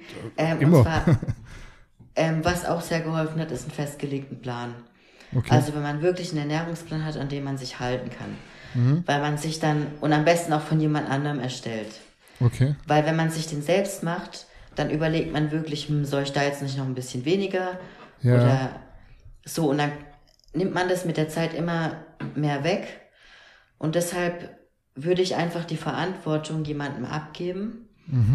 Und wenn man dann mal in diesem Rhythmus drin ist von diesem Plan und dann merkt, Ja. hey, mir geht's vielleicht ein bisschen besser, wenn ich, oder ja, ich nehme jetzt auch nicht von einem auf die andere nach 10 Kilo zu, das muss man ja auch erstmal realisieren, dass das nicht so ist, ne? Ja. Dann kann man da wirklich auch schon den richtigen Schritt in die richtige Richtung machen, würde ich sagen. Ja, es war ja jetzt eigentlich dann noch mal so ein bisschen, äh, bisschen Werbung für euer Coaching, beziehungsweise für dein, für dein Coaching. Äh, begebt euch in die, in die richtigen Hände und äh, ich glaube, äh, sagst du was Richtiges, wenn man so selber sagt, ich lasse ja jemand anderen drüber gucken und schalte so den Kopf aus äh, und der macht es schon richtig, Genau. weil vor allem derjenige oder diejenige, du jetzt in dem Fall, hat schon äh, das selber durchgemacht und weiß, wie man da rauskommt. Das ist, glaube ich, dann schon eine sehr große Genau. Unterstützung. Und bei der Vorbereitung zum Beispiel, das sage ich mir auch immer, wenn ich dann am Tag X scheiße aussehe und alles gemacht habe, was mein Vorbereiter gesagt hat, dann habe ich mir nichts vorzuwerfen. Ja, stimmt. Im Prinzip ist es dann nicht meine Schuld. Also, Ja, am Ende ist Dennis So, James schuld im Zweifel. genau. wäre. Na, Im Ja, Endeffekt wäre. es dann seine Schuld. Deshalb, Ja, ja, ist vielleicht in solchen Situationen nicht schlecht, die Verantwortung einfach abzugeben. ja. Und dann selbst mal den Kopf auszuschalten, das ist ja auch dann immer so eine Stresssache. Ja, balsam für die Seele mal so einfach abzuschalten, Genau. jemand, jemand anderen machen lassen. So, ja, gebe ich Genau. dir auf jeden Fall recht. Ähm, eine Story aus deiner jüngeren Vergangenheit. Du hast vorher auch schon angesprochen, äh, letzten Herbst war es, glaube ich. Da hattest du einen kleinen Unfall im Haus, glaube ich, oben beim Dachfenster zu machen. Irgendwie so war es, Genau. glaube ich, wenn ich mich richtig erinnere. Ähm, und du hast dich daraufhin äh, operieren lassen, operieren lassen müssen. Kannst du mal ein bisschen ausführen, was genau da passiert ist und wie die OP verlief und was sich dann aus der OP dann doch Größeres ergeben hat? Genau, also ich hatte ähm, oben, wir haben ähm, im obersten Geschoss so schräge Dachfenster Ja. und das wollte ich zumachen. Auf jeden Fall ist das runtergekippt, irgendwie durchgebrochen und hat mir dann beide Hände eingeklemmt. Ähm, die Hand ist dann auch angeschwollen abends. Ähm, ja, ich dachte halt, da wäre nichts. Ich war dann am nächsten Tag auch ähm, beim Arzt und habe das röntgen lassen. Ähm, es war nichts gebrochen. Er hat gemeint, es wäre alles gut. Dann bin ich nach Hause, habe halt so meinen Alltag äh, weitergelebt, Ja. bis ich dann halt irgendwie gemerkt habe, irgendwie macht der Daumen doch Probleme und wird nicht besser. Dann habe ich meinen Lehrer bei mir in der Schule gefragt, der Orthopäde ist. Ähm, der hat sich den Daumen angeschaut und der meinte, das ist ein Skidaumen. Also heißt so viel wie das ulnare Seitenband war gerissen. Also der Ja. war quasi komplett nach außen abklappbar. Ähm, und er meinte, das ist auf jeden Fall immer eine OP-Indikation. Ich kann mich schon mal darauf einstellen, dass der operiert werden muss. Ähm, ich soll Okay. am besten direkt quasi einen Termin ausmachen. Ähm, ja, dann war ich auch ziemlich zeitnah im Krankenhaus, hab den, also das wurde dann quasi alles äh, geregelt mit der OP und der Termin vereinbart. Ja. Und dann ähm, wurde mir der Daumen operiert. Das Band haben sie dann quasi aus dem Handgelenk, da gibt es so eine Szene, die ich zum Glück hatte, die hat nicht jeder Mensch, äh, Okay. haben sie rausgenommen, ähm, weil das halt jetzt schon einige Monate her war und dann mussten sie quasi die Szene ähm, als Ersatz nehmen, haben das dann angenäht und ähm, es ist so, so, dass man bei den Hand-OPs immer so eine Blutsperre machen muss am Oberarm Ja. Ja. ähm, dass man eben ja kein Blut sieht und quasi äh, gut operieren kann. Ja. Ähm, das Ganze wird mit so einer Druckmanschette gemacht. Ich weiß jetzt nicht genau, auf wie viel Druck das ähm, aufgepumpt wird. Auf jeden Fall Kann man sich vorstellen, wie so ein Blutdruckmessgerät, nur halt ein bisschen krasser. genauso ähnlich. Okay. Ähm, auf jeden Fall haben die mir eben irgendwie diese Manschette danach der OP abgemacht und ich hatte wahnsinnige Schmerzen. Ja. Es war auch irgendwie alles rot und es hatten sich schon so kleine Bläschen gebildet. Mhm. Und als ich dann zu Adolf ins Auto eingestiegen bin, hab, hat er gemeint, ja, was da los ist und warum das so rot ist und so. Und ich habe dann gesagt, ja, das sei normal, weil ich habe auch direkt gefragt, was das ist. Ja. Und die meinten halt, ja, das ist ganz normal von der Blutsperre, kann mal passieren. Und am Abend haben sich dann so ries- riesige Brandblasen gebildet, ähm, also an der Stelle. Und ähm, die sind dann auch teilweise aufgegangen und dann bin ich am nächsten Tag direkt in die Notaufnahme. Ähm, die haben mir das dann verbunden und so weiter. Und das ähm, ja, war vermutlich so, dass sie ähm, Desinfektionsmittel noch, ähm, also feuchtes Desinfektionsmittel am Arm hatten und dann quasi ja. darüber diese Manschette gelegt haben. Okay. Wodurch dann quasi diese Verbrennung zustande kam, weil ja durch den durch die Reibung quasi auf der nassen Haut Aha, okay. ähm, kann es dann halt zu Verbrennung kommen. Und ja, ich hatte dann halt ungefähr drei Monate diese offene ähm, Brandwunde da am Oberarm. Das musste ja. auch jeden zweiten Tag dann im Krankenhaus neu verbunden werden. Ja, war alles total nervig. Ich konnte dann auch ewig nicht trainieren. Nicht aufgrund der Hand, die hatte, also ich hatte zwölf Wochen wegen der Hand, äh, mhm. dann quasi reine Schonungszeit, aber das mit dem Arm hat dann einfach nochmal viel länger gedauert, weil das halt ja. wirklich tatsächlich Monate gedauert hat, bis das Ganze verheilt ist. Ähm, ich habe dann auch echt viel Schmerztabletten essen müssen, also ich war dann bestimmt bei 200 Milligramm Tilidin plus ähm, Novalgin am Tag. Ja. Wirklich täglich, also über, über Monate hinweg. Und ja, wir sind da auch gerade noch mit dem Anwalt dran. Das wäre jetzt meine nächste Frage gewesen. Was ist so der aktuelle Stand? Ich glaube, ihr wolltet da äh, einen Rechtsstreit zumindest mal nicht, äh, genau. nicht abgeschreckt sein. Ja, genau, das ist alles noch im Gange. Also, die streiten das weiterhin alles ab. Okay. Ähm, die haben mir dann also zwischenzeitlich eine Summe geboten, das aber so, das war so lächerlich. Also das hätte noch nicht mal den Benzinweg hier von uns zum Krankenhaus wahrscheinlich äh, ja wieder gespiegelt. Und man muss halt auch diese, ja, die Medikamente über den Zeitraum und also man sieht halt wirklich noch eine starke Narbe. Ja, das wäre auch eine Frage gewesen, ja. Ja. Ja, die meinen halt, das wäre ein typisches Risiko, aber Gut, am Ende unterschreibt also, man ja für so eine OP wieder alles, gell, dass man stirbt ja, genau, und dann hast du nachher unterschrieben. Halt auch, ja, das ist es halt, habe ich anscheinend unterschrieben. Ich muss aber ehrlich sagen, dass ich den Zettel, ich habe den ehrlich gesagt noch nie gesehen, den ich da per Mail bekommen habe. Okay. Und ähm, die Ärztin, die vor der Narkose, das war einen Tag vor der Narkose dieses Gespräch, mhm. einmal mit der Chirurgin und ähm, dann noch mit dem Narkosearzt. Von ja. dem Narkosearzt hatte ich so einen Zettel, das war auch in einer anderen Farbe. Mhm. Aber die Ärztin davor hatte nichts von dieser Blutsperre gesagt. Also ich wusste quasi bis zu dem Tag, an dem ich aufgewacht bin, überhaupt nicht, dass sie mir da überhaupt irgendwas am Oberarm machen. Ja. Ähm, auch was eine Blutsperre ist und so weiter, habe ich dann quasi erst danach alles erfahren. Mhm. Ja, was dann halt auch nochmal so ein Punkt war, ne? Ja, ja, also ich bin da äh, auch so so eingestellt, dass man es halt unterschreibt. Ich habe ja links und rechts die Schulter operiert bekommen letztes Jahr und habe dann auch so einen Zettel bekommen und habe dann gesagt, ja, gib's her, ich unterschreibe das, weil anders operierst du mich doch sowieso nicht. Ja, ja genau, das ist Nach dem auch, Motto. Ne? Ja, und äh, dann war es aber so, dass die mir einen Schmerzkatheter legen wollten, hier irgendwie am Hals, dass irgendwie der Arm taub wird. Und dann habe ich gesagt, ja, ich wurde ja im Juni schon mal operiert. Jetzt ist Dezember. Ich habe nie was von einem Schmerzkatheter gehört. Haben sie das letztes Mal auch gemacht? Dann haben die gesagt, nee, letztes Mal nicht. Dann sage ich so, ja, warum machen wir es jetzt? Wieso hat mich damals niemand darüber aufgeklärt, dass man es eventuell machen könnte? Und was ich jetzt bei dir so interessant finde, ist, dass sie dir Geld geboten haben, obwohl sie ja unschuldig sind. Ja, aber sie haben auch mehrmals, ähm, sie haben das quasi dann aus Kulanz anscheinend angeboten, okay. angeboten aber ähm, hatten auch in der E-Mail mehrmals betont, dass sie quasi ihre Schuld nicht eingestehen, also dass es kein Fehler äh, ja, des Krankenhauses war und dass es quasi immer jedem passieren kann. Mhm. Beziehungsweise sie hatten auch gemeint, dass es wahrscheinlich an meiner Haut liegt, weil ich okay. anscheinend empfindliche Haut hätte. Okay, und wie ist jetzt der Stand so? Was sagt der Anwalt? Hat man da irgendwie vielleicht eine Chance, irgendwas, irgendwas ähm, zu bekommen? Oder weil der wird ja nicht weitermachen, wahrscheinlich, wenn irgendwie.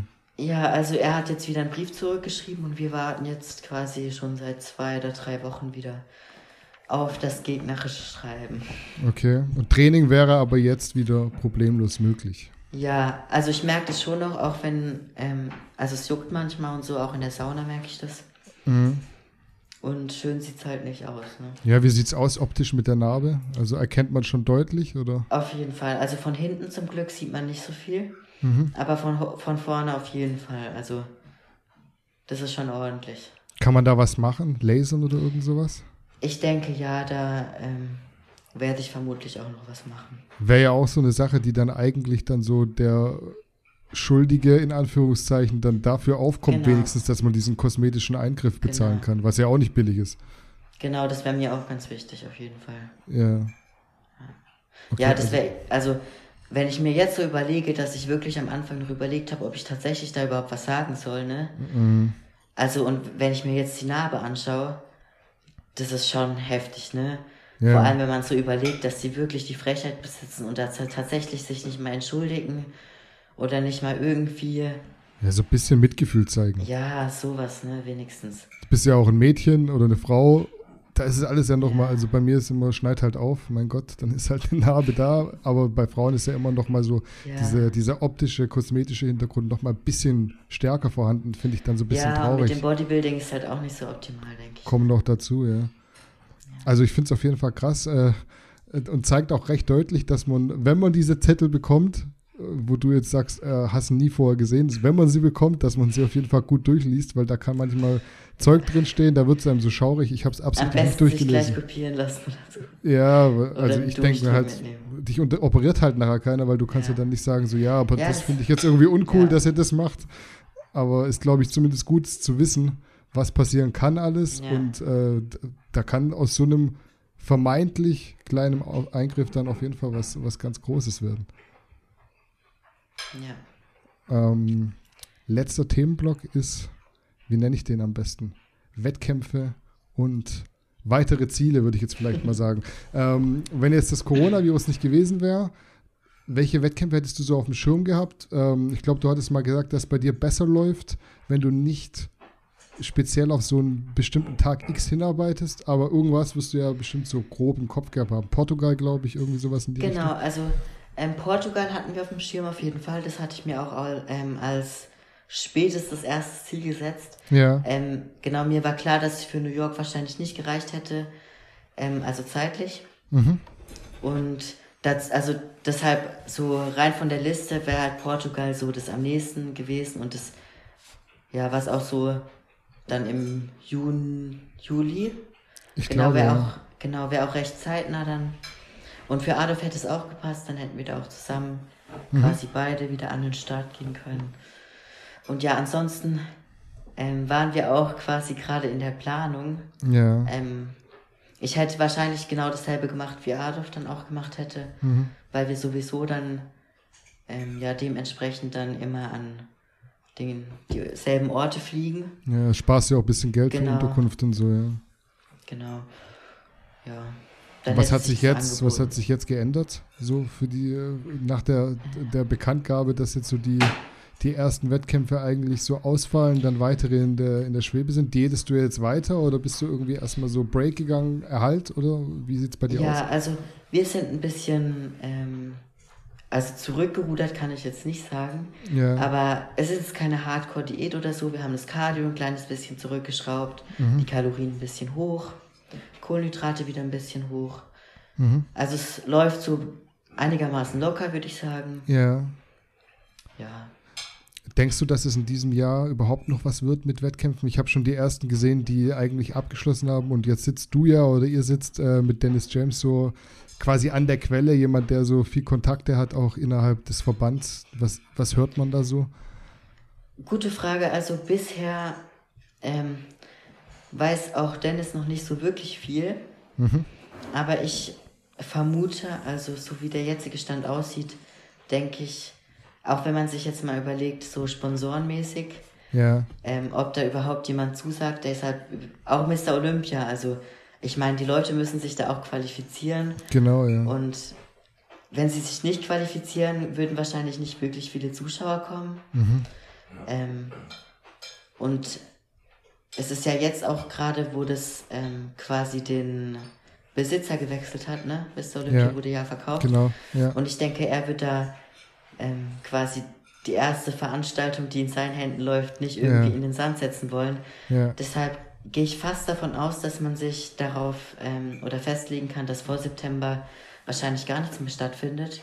Ja. Und deshalb, ja, habe ich mich da auch so ein bisschen drauf eingestellt. Ich denke auch, das ist jetzt einfach der vernünftigste Weg, ähm, da so ein bisschen jetzt quasi einen Schritt zurückzutreten. Mhm. Jetzt dadurch, dass alle Gyms zu haben, wurde uns quasi die Entscheidung sowieso ein bisschen aus der Hand genommen. Ja. Und ja, ich denke, man muss jetzt ein bisschen, ein bisschen abwarten. Mit der Ernährung natürlich. Äh, ja, jetzt schauen, dass man vielleicht nicht verfettet oder so über die Ja, ja. paar Monate, sondern ähm, sauber essen, alles ansonsten beibehalten. Ja. Du bleibst Aber aber, auf auf Standby sozusagen. Ja, ich, also Off-Season oder so würde ich jetzt trotzdem, oder würde ich eh nicht mehr großartig machen, weil so viel aufbauen will ich nicht mehr, ne? Ja. So Hardcore-Diät ist jetzt erstmal nicht angesagt. Ja. Ja, aber auch halt keine Hardcore-Off-Season. Mhm. Wie ist es bei euch mit den Coaching-Kunden? Ähm, zahlen die ihre, ihre monatliche Pauschale weiter und sind verständnisvoll? Weil da gibt es ja gerade auch so eine mächtige Diskussion, ob man Verträge, Abos und Co. einfach weiterlaufen lässt oder ob man sagt so, hey, nee, äh, keine Leistung, dann auch keine Gegenleistung. Wie ist es da so bei euren, euren Kunden? Also viele haben, ähm, machen ein bisschen zu Hause was. Ja, Die, die gar nichts machen wollten, denen habe ich gesagt, ja, geht wenigstens zweimal am Tag spazieren, vielleicht morgens kurz eine Runde und dann abends nochmal. Ja, und ich denke, so ist es auch machbar. Vielleicht ist es auch jetzt ein kleines Reset für alle, dass Ja. ähm, jeder mal merkt, es ist vielleicht gar nicht so schlimm. Und es gibt noch was anderes außer Bodybuilding, irgendwie, ja. ja, vielleicht einfach mal auf den Boden kommen. Ja, Ihr seid aber alles. verschont, verschont geblieben von Leuten, die sagen so, ey, nee, äh, ich zahle euch jetzt nicht mehr weiter, weil äh, ich kann eh nicht trainieren und äh, Also essen tue ich jetzt haben Burger gefragt, Pommes. ich muss, ähm, ich denke, es ist das Beste, wenn man da auch ein bisschen kulant ist Mhm. und dann einfach irgendwie sagt, ja, oder vielleicht die Zeit jetzt, in, wo die Gyms eh zu haben, vielleicht auf Eis legt, dass man Ja. sagt, man hängt es hinten wieder dran. Sowas finde ich auch ganz gut. Mhm, Ja, so machen sie ja eigentlich jetzt auch mittlerweile die Ja. meisten Gyms, dass sie sagen, sie hängen es äh, an Ende, ans Ende dran. Ist sehr Ich denke, komfortabel. das ist genau das Vernünftigste für alle, denke ich. Ja. Was mich äh, auf jeden Fall noch interessieren würde, ist, wie sieht es bei dir aus mit einem eigenen YouTube-Kanal? Weil so als ambitionierte Bodybuilderin würde ich jetzt schon sagen, äh, in Deutschland wäre es ja schon, also finde ich sehr interessant und auch noch nicht so oft gesehen. Puh, ich muss dir sagen, ich habe ehrlich ähm, schon öfter drüber nachgedacht. Ja, Ich hatte jetzt ähm, September bis jetzt eigentlich ziemlich viel Stress mit den Prüfungen und so. logisch, ja. Aber jetzt, im Moment mache ich mir auch immer wieder Gedanken, gerade weil ich Mhm. auch gerne, ja, mit Kochen und so hatte ich da schon viel überlegt, Ja, ob sich da vielleicht nicht, ähm, vielleicht in die Richtung was anbieten würde. Nicht unbedingt, oder vielleicht auch Training, aber ja, ich würde schon gerne irgendwie was Richtung Kochen machen. Ich Ja. ähm, habe ein bisschen Angst davor, weil ich immer denke, vielleicht interessiert es die Leute doch nicht so. Ähm, ja, deshalb bin ich auch immer nur im Überlegen und es ist halt doch auch eine Menge Arbeit. Ne? Man muss die Videos auch schneiden Mhm. und das alles. Deshalb es ist auf jeden Fall ähm, in Überlegung. Also ja. Ja. Du hast ja auch so Vielleicht- mit dem Sponsor so jemand an der Hand, äh, Kameramann und solche Geschichten. Der läuft ja sowieso bei euch rum quasi und filmt Ja, sowieso einen Adolf. Ja. vielleicht kommt da mal was. Ja, fände ich auf jeden Fall Ja. äh, sehr interessant. Äh, Gerade Kochen ist ja auch nochmal so eine Geschichte. Äh, man sieht es immer so bei Adolf, was er so alles gezaubert bekommt, ist ja schon so sehr clean, aber trotzdem schmackhaft. Also es ist jetzt nicht so dieses stumpfe Hähnchen, Brokkoli und Reis und der Mann ist dann immer zu faul, sich irgendwie eine Soße zu machen. Also ich denke, das hätte auf jeden Fall Potenzial. Ja, doch, ich denke, da kann man schon viel machen. Ja, ähm, bringt uns dann auch schon zu meiner äh, standardmäßig letzten und vielleicht so ein bisschen philosophischen Schlussfrage. Äh, wenn wir uns jetzt äh, in einem Jahr wieder treffen würden, also sagen wir mal so April, März 2021, was würdest du dir wünschen, dass so bis dahin passiert sein sollte, beziehungsweise auf deiner To-Do-Liste abgehakt sein sollte? Jetzt ist natürlich alles so ein bisschen verschoben. Wahrscheinlich würdest du sagen, am liebsten hätte ich fünf Wettkämpfe bis dahin gemacht, aber ist ja so schwer. Hast du da schon irgendwie Zeit gefunden, das so zu verschieben, bisschen was die Erwartungen angeht? Was, was muss so in einem Jahr passieren? Also, ähm, auf jeden Fall wäre es schön, wenn ich den ein oder anderen Profi-Wettkampf hinter mir hätte. Ja, Auch einigermaßen erfolgreich. Ich äh, weiß ja, also natürlich kann ich jetzt noch gar nichts dazu sagen. Man muss das, denke ich, auch wirklich dann auf der Bühne sehen, wirklich nebeneinander, bevor man sich da irgendwie in irgendeiner Hinsicht zu äußern kann. Es kommt Ja. natürlich auch von Wettkampf zu Wettkampf immer darauf an, wer Ja. jetzt gerade teilnimmt. Aber ich würde mir wünschen, dass da ähm, ja schon vielleicht was Richtung Finale zu machen sein ist oder dass ich beziehungsweise ich hatte es mir eigentlich vor, so, also so vorgenommen, dass ich jetzt mal schauen wollte, wie es aussieht, Ja. ob ich mich da überhaupt schon hinstellen kann. Und wenn es der Fall sein sollte, dann wollte ich so viel mitnehmen wie möglich, Mhm. um dann vielleicht früher oder später mir mal eine Quali zu holen. Ja, Oder, wirk oder zumindest mal auf dem Schirm zu sein von dem einen oder anderen Kampfrichter. Wie siehst du so deine Perspektive? Weil du warst ja jetzt, äh, wenn ich mich so ein bisschen erinnere an Frankfurt 2018, als du deine Pro-Card geholt hast, du bist ja schon so ein bisschen unter Radar geflogen. Und dann kam auf einmal Viola und äh, hat da so alles dominiert in der, in der Figurklasse. Viele hätten auch gesagt, hätte es auch eine, eine Klasse höher gehen können äh, und da auch die Pro-Card geholt. Ähm, was hat man da so für Erwartungen? Also hast du so im Hinterkopf vielleicht auch, wenn du auf einem Pro-Wettkampf startest, dass es auch schon von Beginn an sehr erfolgreich sein könnte? Oder denkst du da gar nicht dran und denkst so, oh, hoffentlich komme ich ins Finale? Also, ähm, ich muss ehrlich sagen, ähm, ich würde es mir schon wünschen, dass da was Gutes bei rauskommt. Ich muss auch ehrlich sagen, dass ich mir auch oft natürlich die Ergebnisse von diversen Meisterschaften anschaue und Ja. mir überlege, könnte ich mich da jetzt hinstellen und Ja. Wie sehen meine Schwachstellen im Gegensatz zu den anderen aus?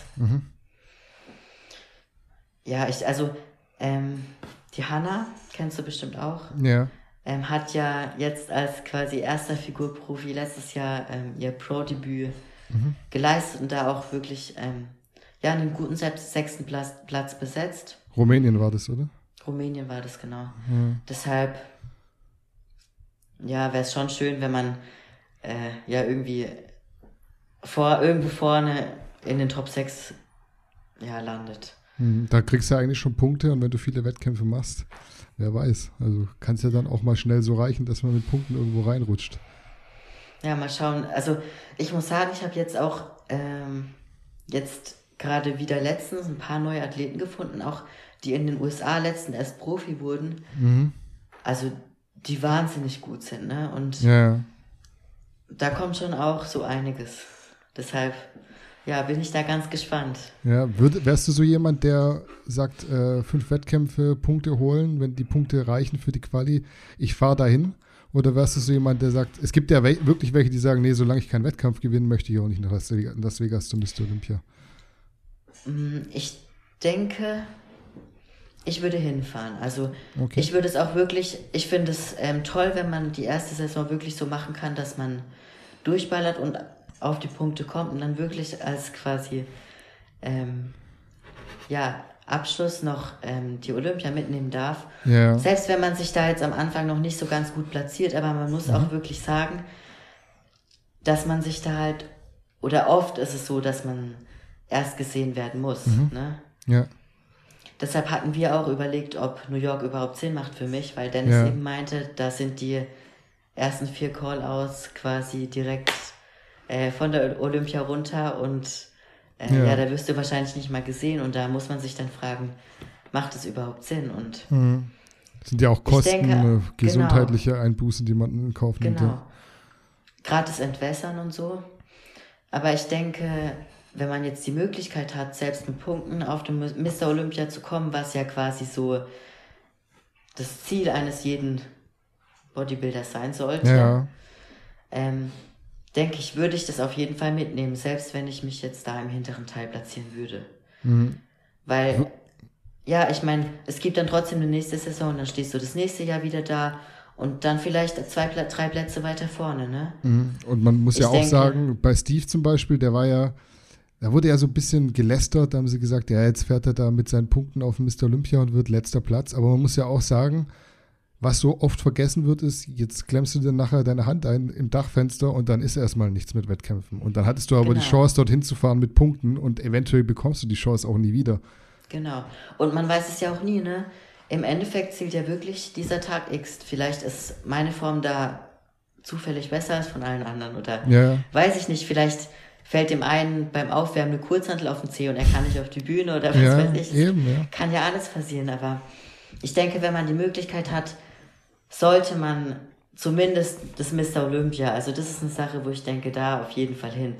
Mhm. Ich denke sogar, die erste Saison würde ich so machen, oder wir haben das uns so gesagt, wir machen einfach so viele Wettkämpfe, bis es vielleicht klappt. Okay. Und wenn ja. es klappt, dann wäre es wunderbar. Und wenn es nicht klappt, dann wäre es halt schade, ne? Aber mhm. ja, im Endeffekt macht man das ja auch. Also man fängt ja quasi auch die Saison an, um sich dafür zu qualifizieren. Ja. Und wenn man das nicht im Hinterkopf hat, dann bin ich mir nicht sicher, ob das überhaupt Sinn macht. Ja, ist auf jeden Fall das ultimative ja. Endziel, oder? Ja, auf jeden Fall.